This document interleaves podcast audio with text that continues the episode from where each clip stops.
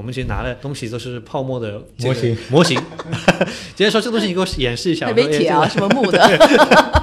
那个展示 A P P，我说你看我们的 A P P 以后长这个样子，然后今天拿过去要想点，我说你这个点没用，因为这是张图片。你看我们打游戏，几乎每一个玩家都会有宠物。啊，不管是用来骑的，对吧？或者说跟着你旁边用来打怪的啊，那那我们都称为宠物。那么在真实的情况下，其实宠物这件事情其实是每个人发自内心想要拥有的东西。有很多人的养宠物，它不是规划好的一个事情，它不是按计划走的。就像我们，比如说有些人现在年轻人，比如结婚，他在结婚之前他说他我不结婚的，然后有些人说哎我不要孩子的，但是往往在某一个点上他会突变。遇到了一只你想要的宠物，然后突然之间就想养它，就先把你那个换尿布的事解决了，我们洗衣服的事解决了，扫地的事解决了啊，然然后我觉得可能我们的下一代、下下一代可以看到的，真正是一个能通用陪伴的物种吧哈。嗨，各位听众朋友们，大家好，欢迎收听本期的创业内幕，我是主持人丽丽。这是一档由 GGV 纪元资本发起的访谈节目，旨在为中国的听众提供更具专业视角的创业话题沙龙。我们深信，听故事是人类的古老本能，也将在每一期节目中尽可能的帮助嘉宾讲出他们最精彩的故事，讲出他们的创业内幕。各位听众朋友们，大家好，欢迎收听本期的创业内幕，我是主持人 Lily。本次我们请到的嘉宾是国内最大的一站式宠物平台的两位创始人郭维科、郭维学兄弟。各位呃听众好，我是郭维科。呃，大家好，我是郭维学。同时呢，参与这次访谈呢，还有大家非常熟悉的 GGV 纪元资本的管理合伙人 Jenny。嗯，大家好，我是 Jenny。对我今天觉得这个场景特别有意思哈，因为首先这这是我非常非常爱聊的一期话题，仅次于母婴。二位的这个创业项目维科维学做的是呃这个宠物有关的事情哈，然后这个同时呢又是双胞胎兄弟坐在我面前，我完全分不清谁是谁，特别有意思的一个场景啊。然后呃首先吧，还是请这个二位先介绍一下自己吧。然后呢，以及这个咱们小佩这家公司到底是做什么的？从呃小时候开始呢，我们俩就一直比较喜欢这种自然和和动物。那么我在毕业以后呢，也是第一次养过一只狗，然后呢，现在我又养了一只猫，所以本身呢，对宠物一直是呃有着一份渊源。那么也是跟维学走到了一起，开始了这个跟宠物相关的一份事业。一直到现在，那请这个维学介绍一下小佩是一个什么样的公司呢？小佩呢是这样的，就是我们一开始是以这个宠物的用品这个来切入的。那么当然我们在创业的时候，其实我们就定了一个我们自己的目标啊，就是我们不光是要做用品，我们是想要给宠物提供一个全方位的解决方案，包括它的未来的呃食品啊、医医疗啊或者护理啊等等相关的事情，就是我们想让每个家庭都能有自己的宠物。啊，那么全世界应该是每一个家庭都能够享受到跟宠物一起的一个快乐啊，这是我们一直在创业的初期，包括发展到现在一直在坚信这个是我们可以实现的一个目标。那么再加上维克之前，因为他比我早创业，他之前做了一个手机品牌。啊，是一家他们以前的公司这个内部孵化的，那么所以他其实在这个动力上呢，一直在跟我讲说，哎，要不出来一起弄弄点什么事情？对我，我相信这个听众里有一些养宠，有一些不养宠物啊，但是大家对宠物都充满了各种好奇，就我很想知道，就是宠物的需求都有哪些？嗯，那这样子，我我我打个比方啊，就就比较容易理解。我认为这个，你看我们打游戏，对吧？那网络游戏的时候，我们发现几乎每一个玩家都会有宠物。啊，不管是用来骑的，对吧？或者说跟着你旁边用来打怪的啊，那那我们都称为宠物。那那所以呢，是说，因为虚拟世界里面呢，它没有一些这个额外的负担，所以人人就会发自内心的说还原自己的真实的一面。那么在真实的情况下，其实宠物这件事情其实是每个人发自内心想要拥有的东西啊。那么受限于一些呃环境啊、时间啊、成本啊这些东西。那么可能暂时还没有拥有啊，那么我觉得回归本源吧，这个是我觉得每个人这个这个才是最终的追求。嗯，这这里我也可以补充一点，我自己养的一个经历，我发现有很多人的养宠物，它不是规划好的一个事情，它不是按计划走的，它往往是有一个点可能触发到的。就像我们比如说有些人现在年轻人，比如结婚，他在结婚之前他说他我不结婚的，然后有些人说哎我不要孩子的，嗯，但是往往在某一个点上它会突变。那么养宠物有时候也是这样，就是说。有有点是一个缘分到了，有可能你就哎遇到了一只你想要的宠物，然后突然之间你就想养它。所以说，其实小佩要解决的是这些就不想养宠物的人，我帮你解决掉这个养宠物中的一些麻烦，然后呢，让你来开始养宠物，享受这个宠物的乐趣。我可以理解是这样，是吧？嗯，那么当那当然，对于养宠物的人来说，我们也想让这件事情变得更加的简单。那么其实你就可以体会到更多的愉悦，而不是日复一日的做一些这个重复的这个工作。对，杰尼，你养宠物吗？我养啊，我有猫，啊，我也有猫，其实你们不知道啊。呃，对，这是养宠物这个它是一个什么样的这个过程？呃，我可能先说一下我们为什么看好这个领域吧。嗯，对，呃，我觉得这这一块呢，学校跟团队见面之前，我们在这个方向跟领域其实也做了一些研究啊。呃，第一呢，理性的一面呢，就是说，我觉得中国的宠物市场挺大的，我们算下来，估算下来，就是有注册的猫跟狗，加上没注册的高猫跟狗的话，在国内大概有一亿五到两亿吧。刚才说到游戏玩家，其实国内的移动游戏玩家也就是两两亿五，对吧？所以这个这个群体呢，呃，不小，挺大的。然后第二呢，我们看了一下，就刚才丽丽也说了，其实猫跟狗，你说是像小孩也好像人也好，其实它是需要照顾的，而且确实猫狗呢，他们是有点无奈的，对吗？放在家里，它自己不能出门，也不能叫外卖，实际上你还真得照顾它。呃，如果看它的那个。生命周期的话，其实也不不短。猫的话，我我估计二十三十年十几年也是十可以的。我的猫已经十五岁了啊，嗯就人人类的十五岁，所以算可能一个中中老年的一个猫了啊。那狗的话也是相相当这个年龄，就看什么时候养。所以其实呃，第二个呢，就是时间周期其实挺长挺长的，所以它需要照顾每个阶段的成长，它需要的是不一样的。然后我们研究了一下，其实全球呢。没有很大的品牌，有一些品牌可能是面向呃电商的会多一些。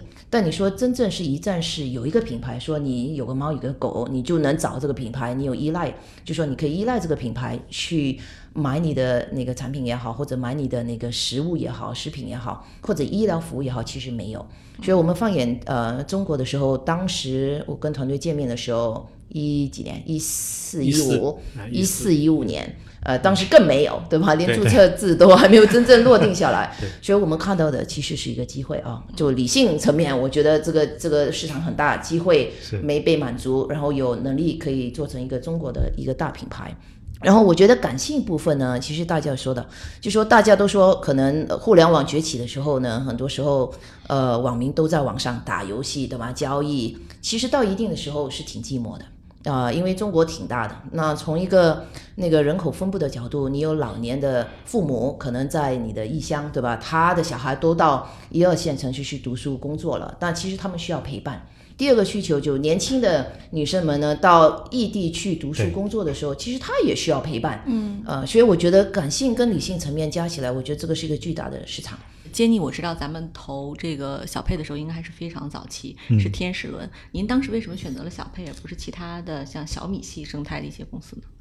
嗯呃，确实当时可能 IOT 崛起啊，对所以有很多智能硬件，美国也好，中国也好都有。辐射到那个宠物领域的时候，跟团队见面的时候，我就说这个这个团队呢，呃，刚才维克维学也说，其实这个是技术精英的团队，然后他们造过手机的。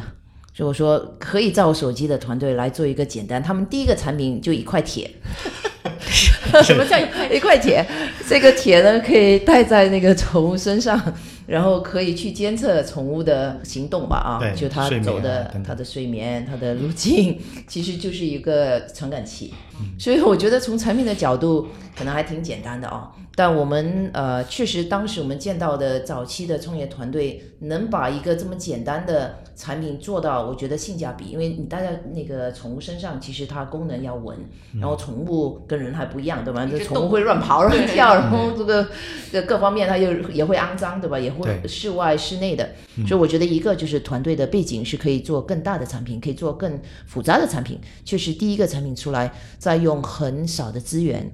呃，当时你们的融资也就一个小天使啊什么的，所以资源也不多，但能够顺利的把第一代的产品能够顺利呃从零到一，然后还销售啊、我觉得其实这特别难得，因为我们也对比很多其他做硬件的创业公司。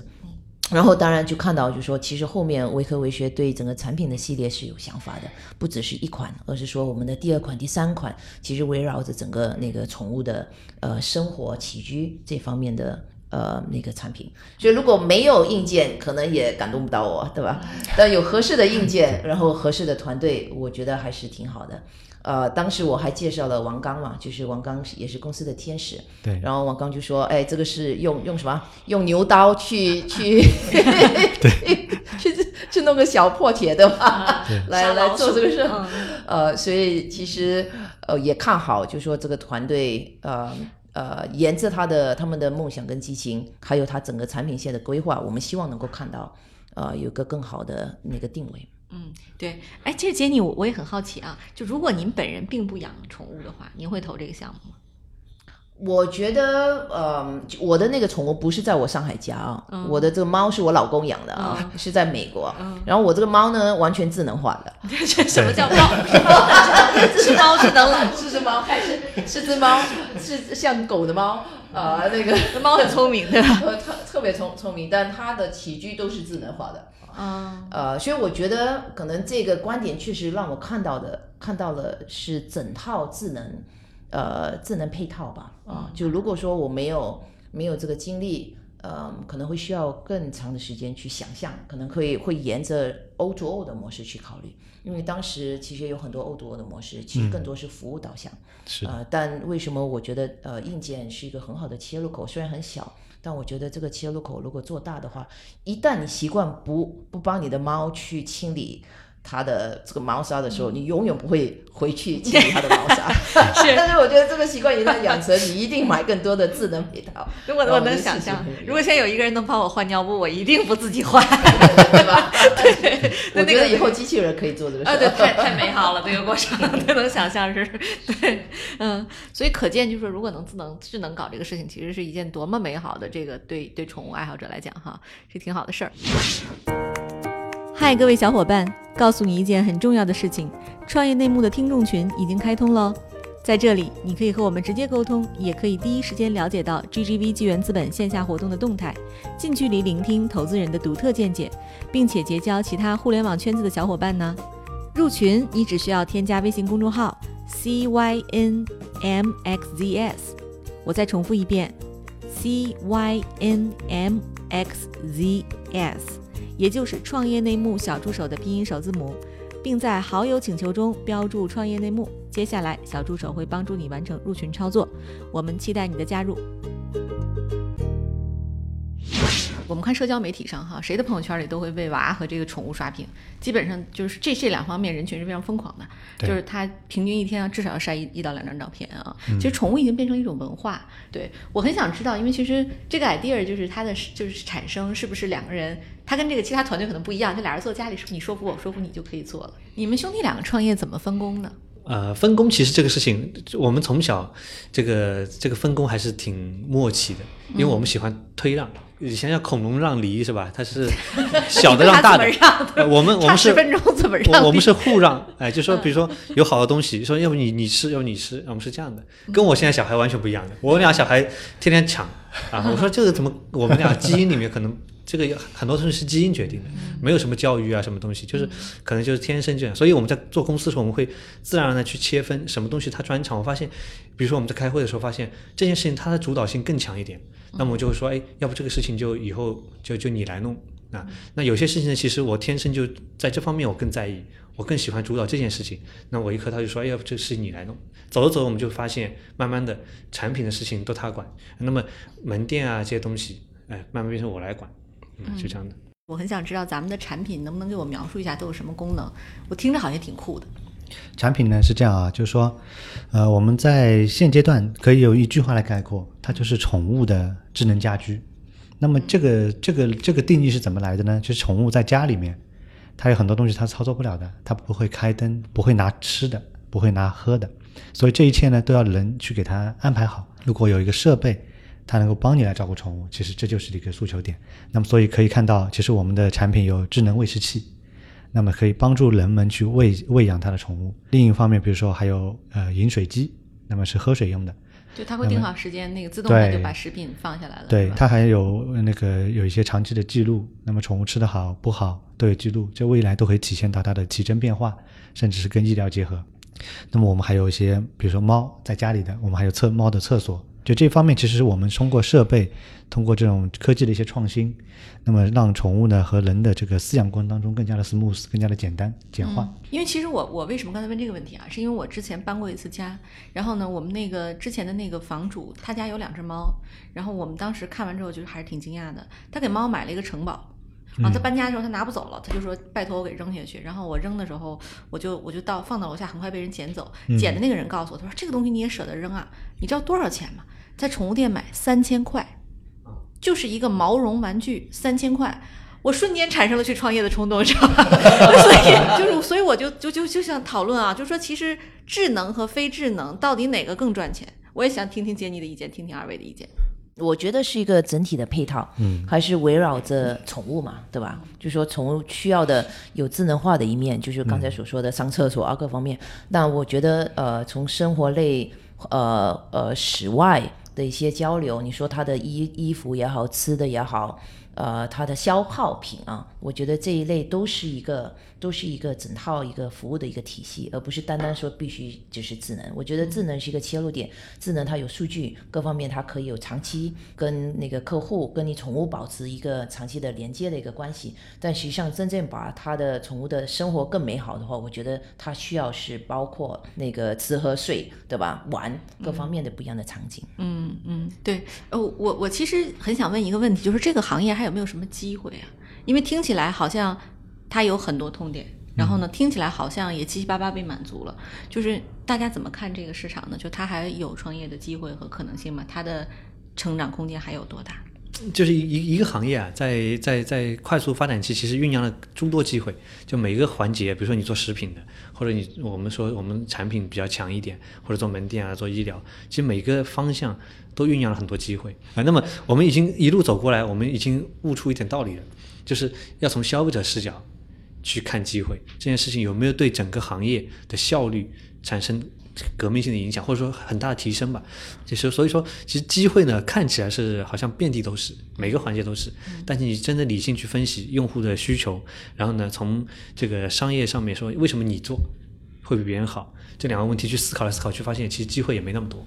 嗯，，Jenny，，你有没有这种感受？就是我我刚才观察他们兄弟两个人真的是超级互补哈。我觉得你们爸爸妈妈什么基因能生出这么好的双胞胎？就是 哥哥哥哥真的是非常感性的一个人，他在讲宠物的时候是充满了爱，就是脸上全是光芒。因为听众朋友们看不到，所以我要描述一下这个场景哈。然后弟弟典型的是一个非常标准的这个理工科男生。对，杰尼，您当时是不是因为这个原因投了他们？我我觉得肯定有团队的原因，肯定有团队。我觉得他们的互补性呢，就是刚才丽丽也描述了啊，所以我觉得可能匹配度其实，呃，他们左右左右脑都有，可是使用在这个商业模式里，我觉得匹配度还是比较高。我觉得是确实这样。对，所以想创业成功，先要有一个双胞胎兄弟，而且互补性就完整了啊，是是相当完整，相当好。我们内部把这个叫做双核。哦，OK，什么叫双核？就就 CPU 别人是单核的，我们是双核的。对对对，工程师就能理解双核 CPU。我们这个一开始跟 Jenny 这个第一次见面啊，其实还是现在我们回想起来还是挺恍惚的这个事情，怎么就这个这个融资呢？因为在见 Jenny，我见面就拍板啊，对呀、因为我们在这个这个好少见啊。早期的啊，就是早期。所以，所以，谁其实第一次见 Jenny，因为是我们一个这个早期的天使呃介绍的。他说，啊，他说你们一定要去见见 Jenny，是投资界大佬。但是他还补充了一句，他不会投你们的，因为太早期了，太对吧？因为后来我查一下啊，对了，GGV 可能投的是一些比较大的项目嘛，那我们天使啊，早期的事情是比较少投的。哎，我澄清一下，我们有早期基金啊，有启航基金，所以听众朋友们不要被误导。对啊，对，您继续，您继续啊，。所以我们俩当时去的时候，我们当时去那个酒店嘛，嗯然后那个在我们下地铁南京路嗯啊南京路那边，我们这个下地铁站，我们就说，反正就去聊聊啊，反正也不投，对吧？那么就轻松点去聊聊。啊，后来聊着聊着，其实发现，其实因为我们聊的过程发现，，Jenny 其实已经看宠物行业已经其实看了很久了。啊，他他不是说完全不懂，啊，听我们介绍的已经看很久。那么再加上其实本身我们两个是偏技术的嘛，然后 Jenny 的背景其实也有工程师的背景，对吧？所以其实，在技术上大家其实是可以有一些共同共同的语言的。嗯，但是里面还是比较搞笑的，就是我们其实拿的东西都是泡沫的这个模型模型。直接 说这东西你给我演示一下，我说没铁啊，哎 什么木的，这 个是一个是一个泡沫的。然后那个那个展示 A P P，我说你看我们的 A P P 以后长这个样子，然后今天拿过去要想点，我说你这个点没用，因为这是张图片。我说但但是我说程序已经在写了，但至少我觉得我们有一点啊，就说我不知道是不是当时是这一点，我觉得这个可能会这个打动投资人啊，那个这个就说什么呢？就说其实我们还是在我们有自己初心的，然后我们还是认真的想把事情做成。哎，就是我包括我们团队其实也一样的，就是我们讲的时候都是老实人，然后说哎这个这个这个大家都是想干干活，啊就想把事情做好，啊我觉得这个这个事情是每一个创业者啊，就说或者说很多或者说基本创业者都有共性，就是不管我们的角度视角或结论看起来多么的天真啊不靠谱，但是我们做事的态度其实我相信创业者都是靠谱的，啊因为否则我们花这么多代价努力。这个这个只是为了来来图爽一把，这肯定不是这样的。我们就是想把事情做成。就我觉得这个还是当时我们一无所有，就只有这个。嗯，但是其实我现在看起来，就是 Jenny 这个做这个决定也不是拍脑袋，就是其实我们其实系统就是回回头去看的话，系统的去理论的去分析，他其实已经看过整个行业了，只是说没有找到那个最适合他的团队，或者是最适合我们投资理念的一个团队。然后刚好小佩这个团队出现了。嗯，尽管很早期，但是其实只要路径是对的，就资本助力就会很快发展起来。事实也验证，就是小佩其实是在四五年的时间里就跑成了这个行业第一名，其实是非常难得哈。对我最后再问一个，就是稍微有一点可能有一点这个开脑洞的问题啊，就是说其实索尼最近已经去年前几年其实就已经推出了它的这个智能狗，然后它这两年不断的我看到新闻，就是它的这个智能狗已经越来越像真狗的方向啊，就是它可能也能。就是说，想跟人互动啊，甚至说比比真正的这个狗还更有趣一些。就是几位怎么看呢？就是宠物未来会不会完全被机器人替代？其实我们第一次见面的时候，第一版的 BP 的时候，我还记得很清楚啊，因为我过目不忘的对对事儿，在他们的产品版图里面就有一个智能狗。是的，是的。所以其实你们可以说一下，当初我们的当初我们的设想是什么呢？就是一方面是我们两个人是技术背景出身。另一方面呢，我们想是说，要做一件事情，要伟大的事情，一定是普适性的，就不是为某一个人群，要是所有人群。所以那时候我们设想是说，总有一部分人是要用真正的生命，他要养一个真正的生命的，它是不可取代的。但还有一部分人，他用各种条件限制，他没有条件或者说没有办法去养一只真正的生命。所以这时候呢，那个剩下人群，我们认为一个机器宠物它是需要的。就像刚刚维学说的，在游戏世界里面，其实每一个主角都有外挂。都有一个宠物陪伴，但是在这个近期呢，我们认为啊，就我对我们身上来讲啊，我觉得光对生命的这个这个照顾和为它的服务，就已经有足够庞大的和这个甚至是无限空间的事情可以去完善它。那么索尼想所选的那条路径呢，它是就是我们当初想到的另一条路径，就没有条件或者说没有办法养那群人做的事情。所以这两个事情市场，我认为或者说 even 是到了很有很久的未来。它都是互互相存在，可能不是完全就是说一个取代谁，对。其实因为我更喜欢小昆虫嘛，啊，所以我在看昆虫的时候，我觉得这件事情有极大的实现的可能性。就说生生命它的魅力啊，所在就是说它看起来是有序的，但是它其实又有很多无序性存在。小时候啊，就是我看着一只苍蝇，苍蝇不是挺烦人的嘛，对吧？但是我看苍蝇有时候可以看一个下午。你看苍蝇的这个行为很简单的，对吧？它有一定的趋光性，害怕时候它有趋光性，它就飞到亮的地方去。但是日常时候它会不会有趋光性的？它会明暗都会在。然后呢，它在行为过程中，你看它桌面上爬行的时候，它没有什么规则，啊，非常无序。但是呢，它又有一定的有序性，因为它还要寻找食物。所以在这种无序和有序的一一种平衡里面，你会看到有很多很多让你觉得有魅力的地方，就是你看不看不腻。这个苍蝇啊，你没看每只苍蝇你都看不腻。就如果你真的想去看的话，那么我们在想说，未来我们要做这个，也就是说，不一定是完全由这个细胞组成的肉体，那也可能是由不管是塑料、电子、机械组成的肉体。我跟维科都是搞技术的嘛，就是说我们我就想做芯片的，搞算法这些东西，就是我们会让一个机器狗看起来很像狗，但其实这个还不够有趣，因为它里面缺少了灵魂。为什么我们会思维？为什么有情感？为什么这些奇怪的东西？计算机为什么没有？计算机算力比人脑还强大，可是怎么就算不出情感出来呢？对吧？那么这个这种东西到底是怎么赋予的？我们也想从从这个从最早的这个蠕虫的基本机能来吸引我们人类的关注。比如说，你就做出来一个很简单的一个小生命体，但它的行为在无序中有有序。你不要做的特别有序，特别有序就很假。就像我们计算机，我们工程师特别喜欢做有序的事情，对吧？所有东西都 program 事先设定好的，因为我们其实本质上我们的内心还是有很强的这个技术控的。啊，就是是其实老喜欢编编编编编程序的，对吧？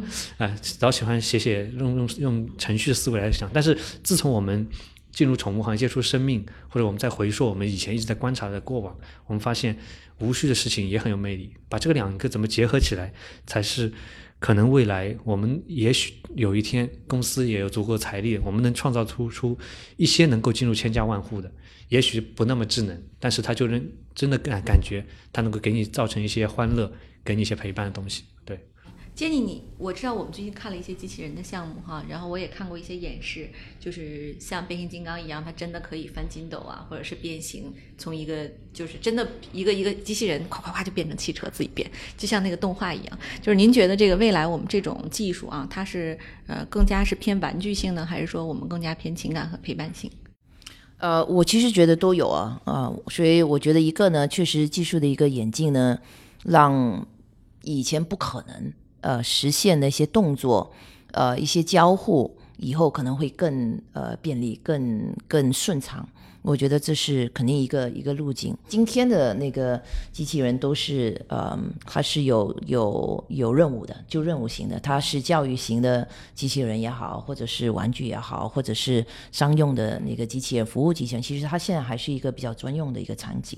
真正能够做到真正的一个陪伴，它需要一个 general AI。我觉得这块今天我们还看不到技术，呃，能够达到。我觉得可能需要一段时间吧。啊，期期待可以有。但短期我觉得我们还可能还得做一些务实的事，对，就先把你那个换尿布的事解决了 啊，我们洗衣服的事解决了，扫地的事解决了啊，然然后我觉得可能我们的下一代、下下一代可以看到的，真正是一个能通用陪伴的那个物物种吧哈。嗯，最近我们跟团队也在聊另外一个事情啊，因为。我们也会去跨界的看很多的国际顶尖的一些展会，去寻找一些灵感和看看最近人类的是科技发展什么程度，包括汽车行业的，包括美国的一些电子 CES 展，包括美国的 South by Southwest 一些音乐和科技人文的结合这些展。